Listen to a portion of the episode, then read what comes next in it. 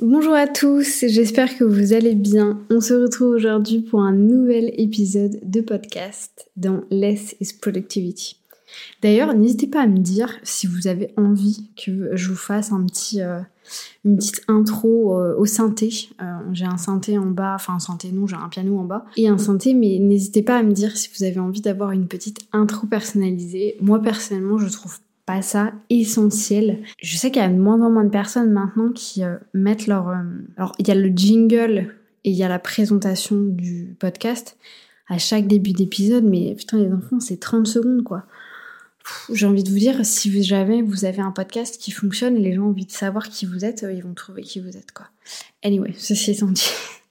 J'espère que vous allez bien. Bon, le titre aujourd'hui est extrêmement putaclic, hein, c'était vraiment fait exprès. Mais j'avais envie de casser un petit peu ce mythe de on peut devenir productif du jour au lendemain. Tout simplement parce que c'est pas vrai et surtout que c'est juste en fait pas possible. Alors à moins que vous décidiez en 24 heures euh, de faire absolument tout ce dont on va parler aujourd'hui, ok, mais sinon honnêtement c'est très compliqué de devenir productif du jour au lendemain. Déjà parce que faire un changement radical n'est pas la meilleure des choses. Il vaut mieux faire des changements petit à petit, mettre certaines choses en place qui vont vous apporter une finalité plus intéressante que de faire des changements radicaux. Parce que ça a été prouvé tout simplement que les changements radicaux ne sont pas durables, en fait, ne vont pas perdurer sur le long terme. Aujourd'hui, du coup, j'ai envie qu'on discute de ma nouvelle formation.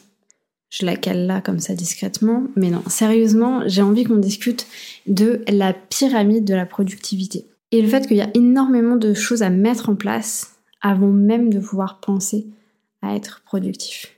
Déjà, ce que je trouve intéressant à comprendre, c'est que la productivité, en fait, c'est un résultat. Par exemple, si vous prenez le concept de productivité en économie ou euh, dans toutes les grosses corporates, c'est un résultat. Et je trouve que c'est un peu mal, bah, mal expliqué, mal représenté euh, pour le monde entrepreneurial parce que, bah, donc forcément, nous aussi, c'est un résultat. Après, c'est pas du tout le même type de productivité. La productivité, en fait, qu'on va avoir euh, dans le monde économique, c'est vraiment parce qu'il est rentable, très concrètement. Alors que pour nous, c'est pas faire plus dans une seule journée, mais c'est faire les choses mieux. Et du coup, faire ce qu'on avait l'intention de faire. Si vous n'avez pas écouté l'épisode qui s'appelle je crois, je ne suis pas productif. N'hésitez pas à aller le voir parce que j'explique justement un petit peu tout ce concept de productivité, comment est-ce que ça fonctionne, etc. Donc aujourd'hui, j'ai envie qu'on parle de cette pyramide que moi j'aime beaucoup et que honnêtement, si aujourd'hui je me permets de faire un podcast sur le sujet, c'est parce que je sais que c'est une pyramide qui fonctionne. Faut savoir que je passe beaucoup de temps avec des gens au téléphone. beaucoup, beaucoup de temps. Euh, je fais beaucoup d'accompagnement, j'ai énormément de chance et que j'ai beaucoup de personnes qui m'ont approché au cours de l'année 2022 pour travailler avec moi. Donc aujourd'hui, j'ai beaucoup de gens euh, autour de moi dans mon quotidien. Euh, pour tous mes clients de Love qui passent par là, je vous fais un gros bisou. Et concrètement, ce que je vais vous partager aujourd'hui, ça n'a pas juste marché pour moi, ça a marché pour plein d'autres personnes.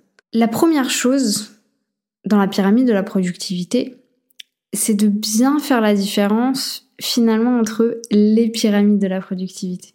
La première pyramide qu'on va avoir, c'est la pyramide de la structuration. Et la deuxième pyramide qu'on va avoir, c'est la pyramide de la productivité. La pyramide de la structuration, vous allez me dire, ok, tu nous parles d'organisation. Alors oui, mais ce n'est que un cinquième de ce que j'ai envie de vous parler. Avant même de penser à comment est-ce que je vais m'organiser, quels sont mes pôles de travail, quelle est mon activité, la première chose à mettre en place, c'est votre vision.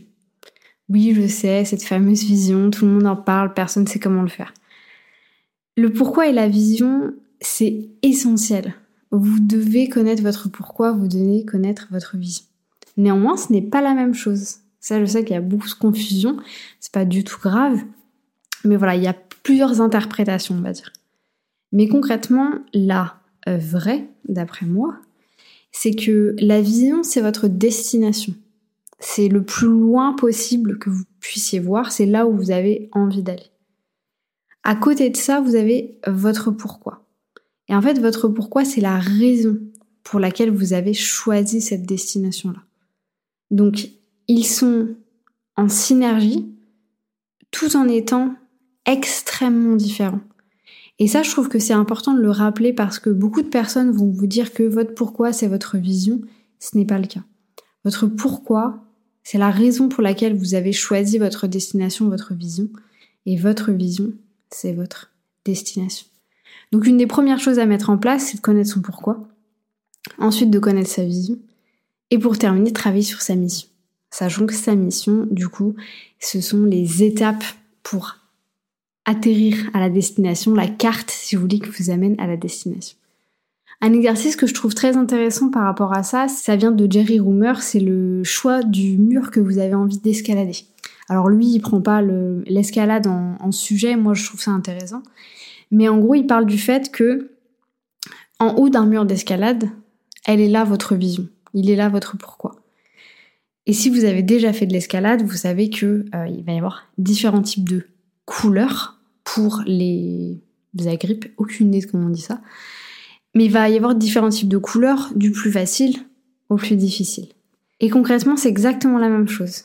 Votre vision est tout en haut du mur d'escalade et le chemin, le comment, la stratégie que vous allez mettre en place, que vous allez choisir, c'est la couleur que vous allez choisir sur le mur d'escalade.